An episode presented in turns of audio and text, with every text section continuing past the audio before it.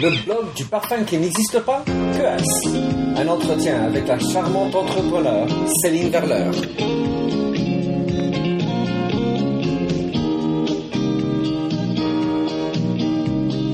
Hello, bonjour et bienvenue sur Minter Dialogue. Je suis Minter Dial, votre compère pour cette émission radio téléchargeable, autrement dit un podcast.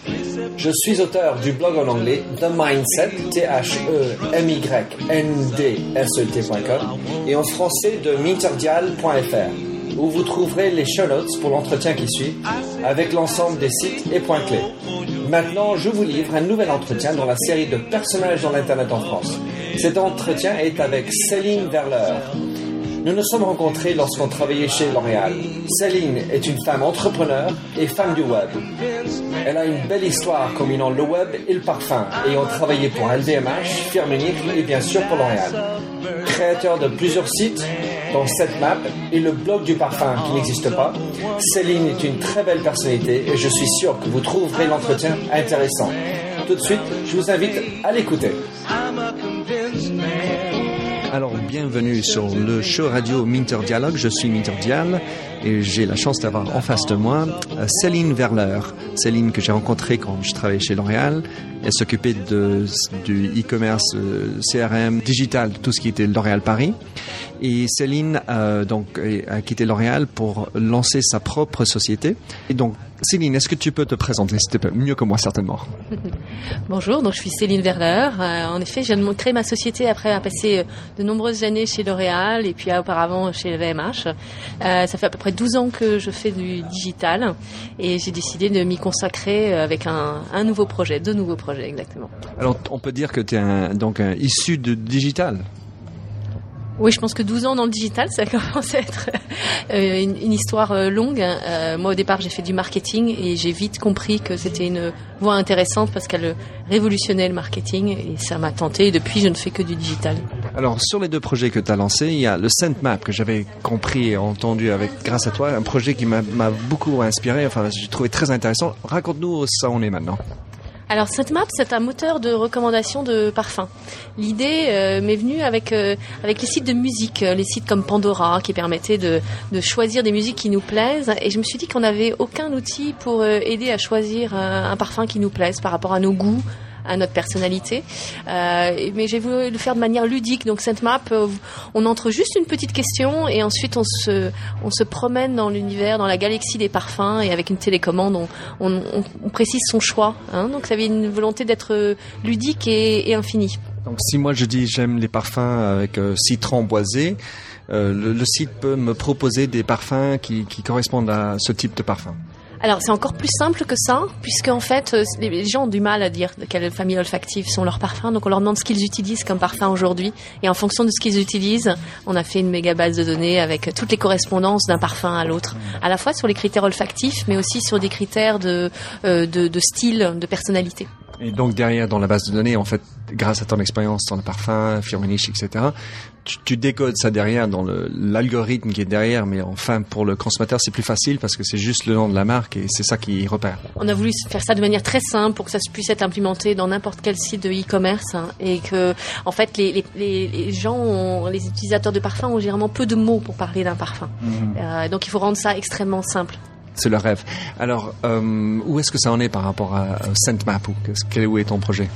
Alors, j'ai lancé il y a trois ans. C'était un peu euh, comme un laboratoire. Hein. Euh, je dirais qu'aujourd'hui, euh, c'était c'est sorti trop tôt euh, par rapport au marché qui était pas mûr. Je dirais que même les sites de e-commerce aujourd'hui ont encore peu d'outils de recommandation, peu de diagnostics, alors que euh, ça me semble un, point important quand on a énormément de produits, d'avoir de, de, des outils pour aider les, les, internautes à choisir. Et je trouve que c'est venu trop tôt, euh, ou alors je l'ai trop proposé en France et il faut chercher plus aux États-Unis ou dans en Angleterre ou dans d'autres pays. Mais en tout cas, pour l'instant, j'ai pas encore trouvé le, bon business model. Je l'ai proposé en marque blanche, euh, mais je n'ai pas encore réussi à avoir du chiffre d'affaires. Donc je dirais que c'est euh, encore l'état de laboratoire. Et ben, quand les distributeurs aujourd'hui ici en France euh, ne le prend pas, qu'est-ce qu'ils disent Pourquoi quel, est, leur raisonnement? Alors sur le parfum, ils disent que souvent euh, l'internet est un est un réachat, euh, qu'on choisit pas un parfum sur internet. Donc ça, c'est vrai, euh, peut-être. Mais je pense que pour faire des cadeaux, par exemple, un outil de ce type peut vraiment aider à, à ne pas se tromper. Et puis et puis même pour, je dirais que d'apporter des un contenu et des services complémentaires par rapport à un site de e-commerce devrait être un objectif pour, les, pour tous les sites. Hein. Et c'est vrai que je, trouve ça dommage que les distributeurs de, cosmétiques ne le fassent pas en ligne. Moi, j'aurais tendance à, revoir l'idée qu'on ne choisit pas son, son parfum sur l'internet, mais je pense à tous les parfums qui sont arrêtés. Donc j'ai eu ce parfum, j'ai adoré. Ben, Qu'est-ce que je peux avoir en proposition de remplacement? C'est sûr que pour tous les, les, les, marques de parfums qui disparaissent, il y en a beaucoup en ce moment. Euh, ça, en effet, ça peut donner, proposer des parfums proches euh, de ceux qui, qui qu'on ne trouve plus. En fait, il faudrait avoir, c'est presque un Shazam de, de, du parfum, ce qu'il faudrait. Exactement. Alors, euh, donc après cette map, tu t'es lancé à faire, euh, j'ai envie de dire le blog qui n'existe pas. C'est le blog du parfum qui n'existe pas, qui n'est pas vraiment un blog blog comme on connaît. Raconte-nous un peu cette histoire. En effet, l'idée ça a été de créer sur Facebook euh, le blog du parfum qui n'existe pas encore. Euh, j'ai eu envie de faire un, de créer une marque de parfum de, niche, hein, alternative, avec un principe de marketing collaboratif. Je trouve ça intéressant puisque en fait les, gens connaissent peu les coulisses de la création du parfum. J'ai envie de créer une, une connexion émotionnelle avec les internautes en les faisant participer à toutes les étapes de la création euh, d'une marque de parfum. Et en fait, dès le départ, les gens ont été enthousiastes en disant mais oh, j'étais tellement envie de participer à la création d'une marque de parfum. Et alors, tu as donc un, Facebook fan page, donc qui s'appelle le blog du parfum qui n'existe pas. Euh, le, la société ou le nom du parfum pour l'instant, ça s'appelle Olfactive Studio. Tu as combien de fans et quel type de fans est-ce que tu repères dans tes profils? Oui, alors euh, la marque Olfactive Studio, on a, on, a, on a voté en ligne avec tous les internautes. C'était au mois de, au mois de mars cette année. On a choisi euh, la marque parmi d'autres hein, que les internautes avaient proposé. Euh, Olfactive Studio, c'était une de mes propositions, mais mais il y en avait eu plein d'autres. Euh, Aujourd'hui, donc il y a 2400 fans. Euh, je dirais qu'il y a à la fois des passionnés de parfums, il y a des blogueurs. Euh, il y a aussi des, gens qui n'y connaissent pas grand-chose mais qui ont envie de participer.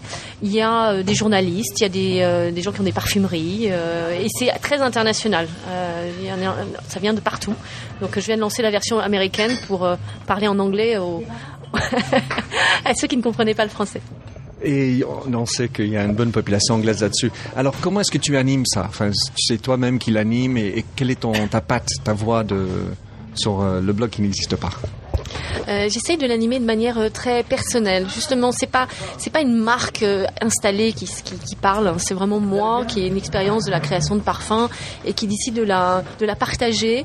Et j'essaie d'avoir un ton très très familier, très léger et d'écrire dès que dès que l'envie me prend. Je dirais qu'il n'y a pas de plan éditorial, il n'y a pas de voilà, c'est c'est pas organisé. C'est au fur et à mesure.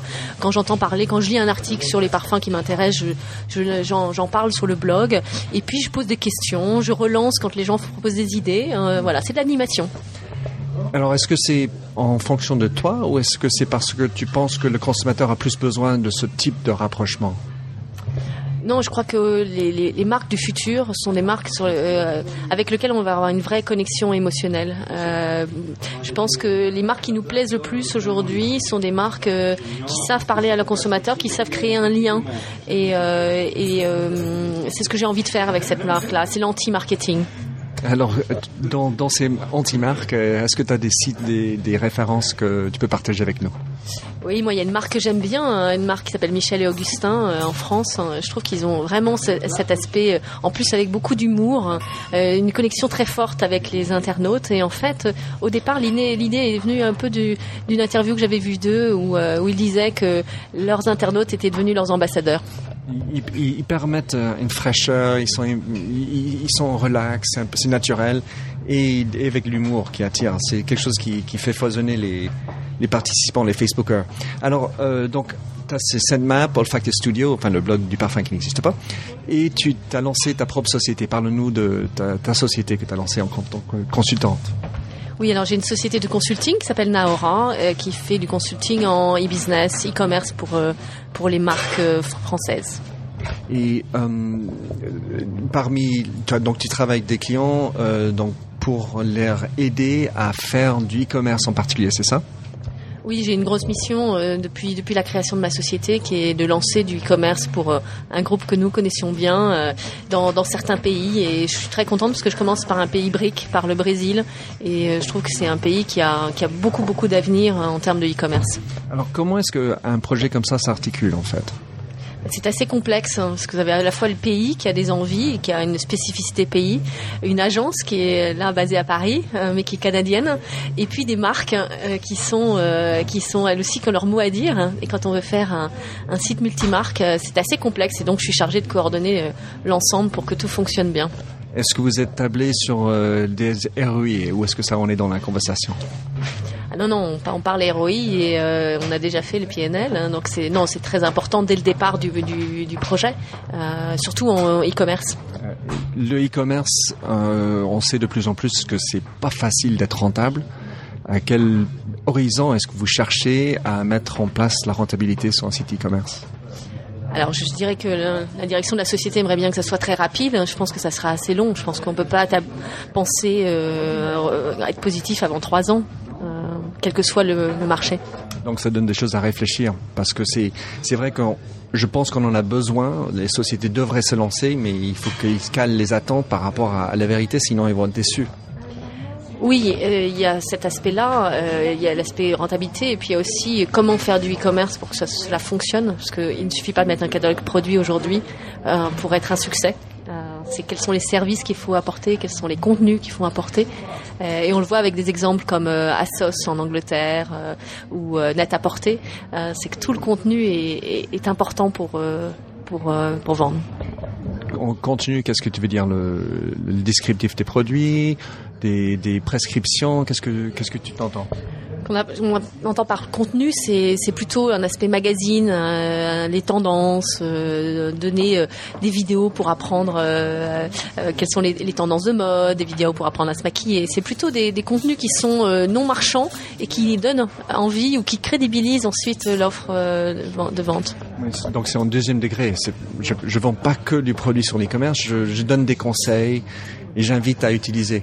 Alors, euh, donc ta société, tu as parlé tout à l'heure, quand on s'est parlé avant, de l'éloge de la lenteur.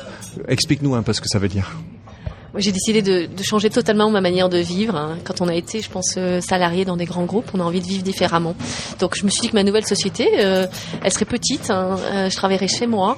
Et, après la frénésie, je dirais, de lancement et la, frénésie de, travail dans des équipes marketing, j'avais envie de, de, choisir la lenteur, c'est-à-dire de faire les choses bien et de, et, de les lancer quand elles sont prêtes et quand on en est fier, plutôt que d'être dans une frénésie de lancement, de développement euh, et, ça, je pense, c'est un peu à contre-courant de, de l'accélération du monde en ce moment. Euh, mais je pense que c'est comme ça qu'on a les meilleures idées.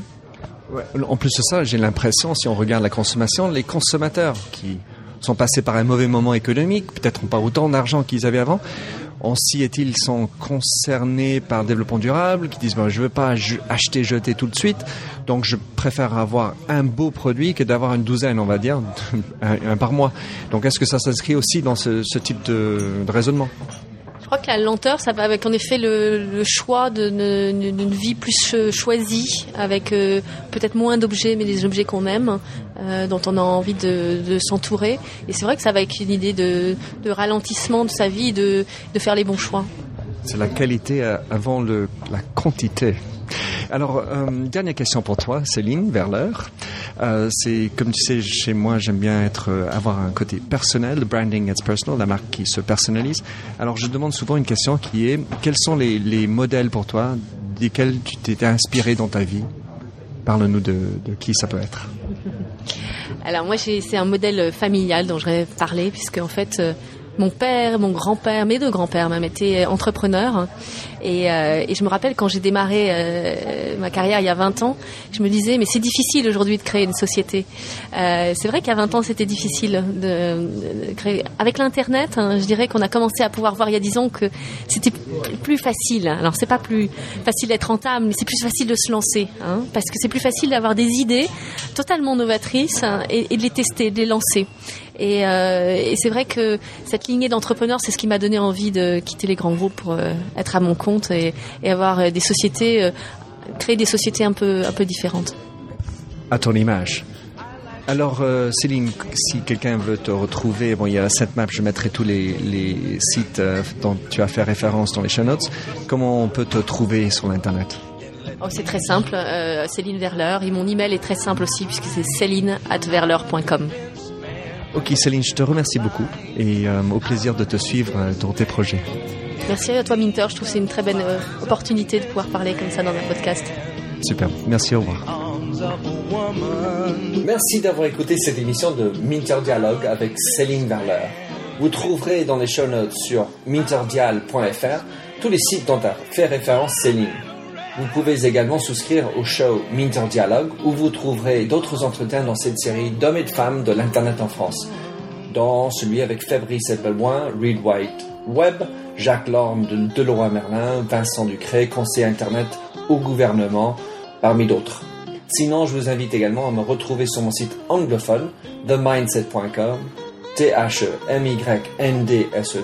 La marque se rend personnelle où j'écris sur les enjeux des marques sur le digital.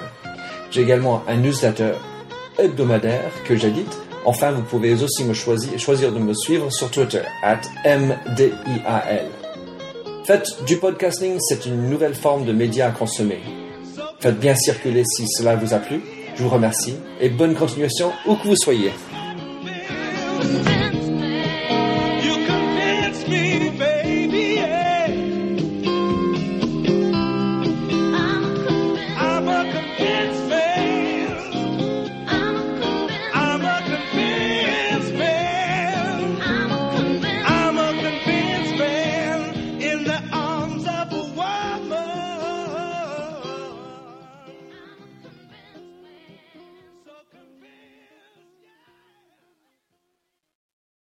Hello, this is Gary Chahot welcoming you to check out the French History Podcast. Our main show covers the history of France from the first humans until present. If you liked Mike Duncan's The History of Rome and wanted a similar program covering the land of beauty, culture, and love, we are exactly that. We also host world renowned scholars who have delivered guest episodes on their specialties, including 18th century pirates revolutionary booksellers in 20th century Paris, the special friendship between the Marquis de Lafayette and Thomas Jefferson, and numerous others. Learn what you love and listen to the French History Podcast today.